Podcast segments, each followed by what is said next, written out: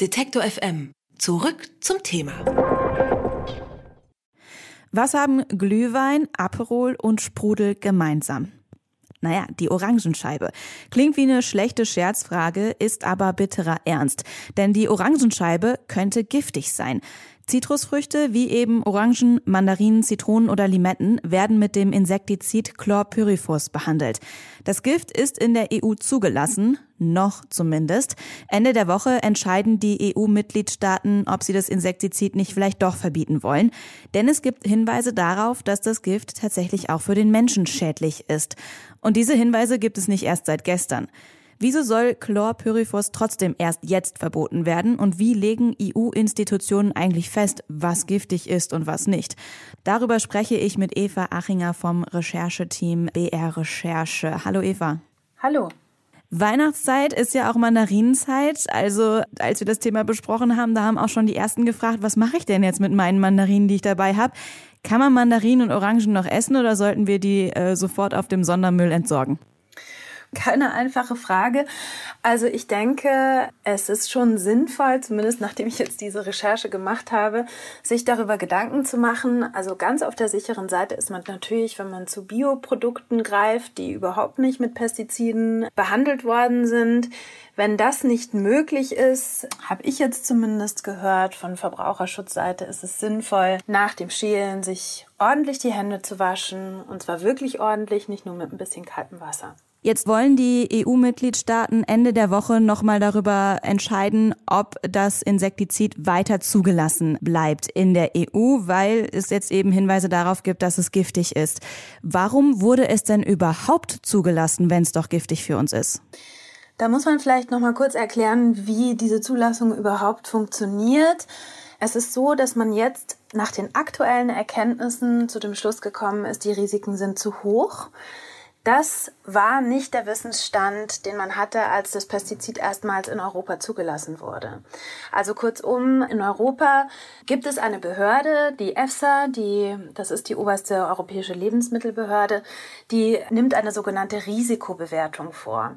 Das heißt, wenn ein Hersteller ein Pestizid zulassen will, dann gibt er da ein Dossier ab. Das, ich erkläre es jetzt ganz vereinfacht. Da sind ganz viele Studien drin, die untersuchen unterschiedlichste Aspekte des Pestizids. Also ist es zum Beispiel schädlich für den Mensch, für Tiere, für die Umwelt. Und die Behörde prüft es dann. Und dann gibt es auch noch ein Peer Review, das heißt, ähm, Experten schauen sich die Ergebnisse auch nochmal an und dann entscheiden im Prinzip die Mitgliedstaaten auf der Basis dieser Empfehlung, lassen wir das jetzt zu oder nicht. Und als Chlorpyrifos zugelassen wurde, erstmals 2006 in der EU, kam die EFSA noch zu dem Ergebnis zu sagen, ja, wir können das hier gerne zulassen, das empfehlen wir den Mitgliedstaaten und so ist es dann auch gekommen. Heute weiß man, dass in diesen Zulassungsstudien beziehungsweise in einer ganz bestimmten Zulassungsstudie Risiken übersehen worden sind. Und es wird dann erst jetzt wieder diskutiert und es kann dann nicht vielleicht schon vorher mal wieder überlegt werden, okay, vielleicht war es falsch, es zuzulassen und man verbietet es sofort. Oder warum malen die Mühlen da so langsam? Ja, das ist ein ganz heikler Punkt. Also es ist tatsächlich so, dass diese Verfahren komplex sind und ihre Zeit brauchen.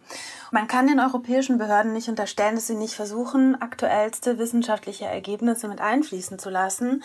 Aber, wie du schon gesagt hast, die Mühlen malen langsam, das dauert.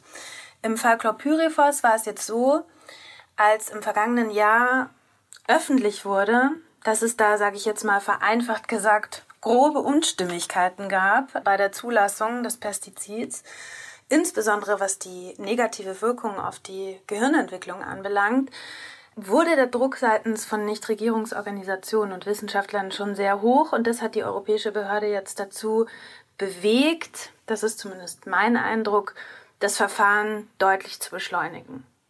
Und wie wahrscheinlich ist es, dass Ende der Woche Chlorpyrifos nicht mehr in der EU erlaubt ist? Das ist sehr wahrscheinlich. Nach unserem Wissensstand ist es so, dass sich die meisten europäischen Staaten für das Verbot aussprechen werden. Unter anderem auch Deutschland. Das ist zumindest die Aussage, die wir vom Bundeslandwirtschaftsministerium haben. Mögliche Abweichler könnten sein Staaten wie Spanien, Portugal, Griechenland oder Italien. Das sind die sogenannten Citrusstaaten, die möglicherweise auch ein Interesse daran haben, Chlorpyrifos einzusetzen, weil sie eben viele Zitrusfrüchte anbauen. Das ist eine ganz simple Geschichte. Aber das wird sich jetzt eben am 5. und 6. Dezember entscheiden. Wäre das denn für uns dann erstmal, dass wir dann auf der sicheren Seite sind, wir als Verbraucher, wenn die EU Chlorpyrifos verbietet? Oder ja, müssen wir dann eigentlich noch mehr darauf achten, wo kommen eigentlich die Lebensmittel her, die wir im Supermarkt kaufen? Ja, am Ende des Tages muss man als Verbraucherin immer Verantwortung übernehmen. Also ganz gelöst ist das Problem damit natürlich noch nicht, weil wir haben ja eine riesige Bandbreite an importierten Waren. Das heißt, ähm, wenn wir jetzt europaweit uns einigen, wir wollen keine Produkte, die mit Chlorpyrifos behandelt sind, in unseren Regalen haben, können sie natürlich über importierte Waren auch kommen. Jetzt ist es so, dass auch Rückstände sozusagen bemessen werden. Also man versucht festzustellen, sind in dem Nahrungsmittel XY eben auch Rückstände von dem Pestizid vorhanden. Das kann man eben nicht ausschließen, dass sie dann aus Nicht-EU-Staaten eben auch Produkte eingeführt werden, die mit Chlorpyrifos behandelt worden sind. Die Europäische Kommission hat jetzt vorgeschlagen, dass man den Grenzwert so weit herabsenkt, dass es im Prinzip nicht mehr nachweisbar ist. Das würde aber eigentlich bedeuten, dass man ein Importverbot verhängen möchte für Produkte, die mit Chlorpyrifos behandelt worden sind. Wenn ich jetzt so an Pestizide denke, die auch in der Landwirtschaft benutzt werden, dann fällt mir auch Glyphosat ein. Da ähm, gibt es ja auch Studien, die sagen, hallo, das ist krebserregend. Trotzdem ist es noch erlaubt in der EU. Inwiefern kann ich mich denn als Verbraucherin auf die Beurteilung durch Behörden verlassen, wenn es um Umweltgifte geht?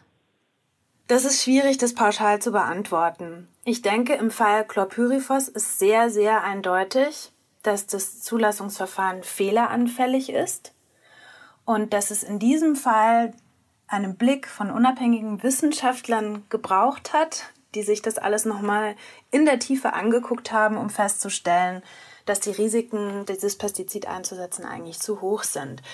Unterm Strich gibt es Forderungen, die sagen, man müsste das Zulassungsverfahren reformieren vor allem Wissenschaftler, Experten und Nichtregierungsorganisationen haben da auch einen Vorschlag gemacht oder mehrere Vorschläge gemacht. Verkürzt gesagt geht es darum, dass man die Studien, die die Gefährlichkeit eines Stoffs feststellen sollen, nicht mehr über den Hersteller machen lässt, sondern dass sozusagen die Behörden selbst verschiedene Labore beauftragen, die Studien zu machen. Aktuell fehlt also so ein unabhängiger Blick, der nochmal drauf guckt, weil die Hersteller haben ja wahrscheinlich ein großes Interesse daran, dass ihre Mittel zugelassen werden. Es gibt einen unabhängigen Blick, das ist das sogenannte Peer-Review-Verfahren. Also da schauen nochmal unabhängige Experten auf die Ergebnisse der Behörden. Aber, was völlig richtig ist, die Studien werden meistens von den Herstellern durchgeführt und beauftragt. Die Hersteller beauftragen Labor XY und sagen, ich möchte jetzt die neurotoxische Wirkung von Chlorpyrifos untersuchen. Natürlich hat der Hersteller ein Interesse daran, dass da nichts Negatives rauskommt. Deshalb kann man den Hersteller jetzt natürlich nicht unterstellen, dass die Studie nicht sauber ist.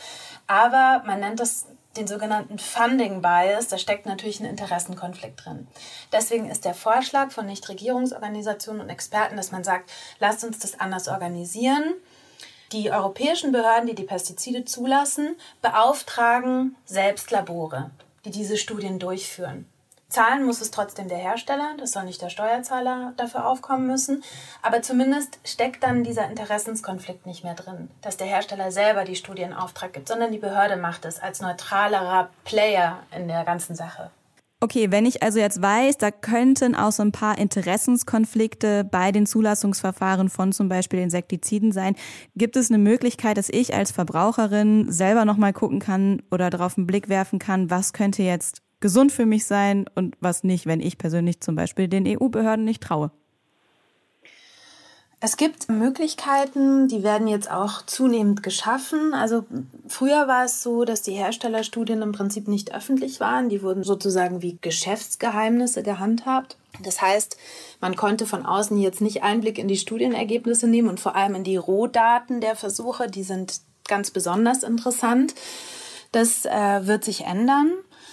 Es gibt verschiedene Bestrebungen, auch seitens der europäischen Behörden, da viel mehr Transparenz reinzubringen und die wichtigen Studien auch öffentlich zugänglich zu machen für jedermann. Das Insektizid, das auf Zitrusfrüchte gespritzt wird, ist giftig, auch für uns Menschen. Warum es trotzdem zugelassen ist, wie Umweltgifte überhaupt zugelassen werden und ob wir jetzt keine Mandarinen mehr zu Weihnachten essen sollten, darüber habe ich mit Eva Achinger gesprochen. Sie gehört zum Investigativteam von BR Recherche. Vielen Dank für das Gespräch. Sehr gerne. Alle Beiträge, Reportagen und Interviews können Sie jederzeit nachhören im Netz auf detektor.fm. FM.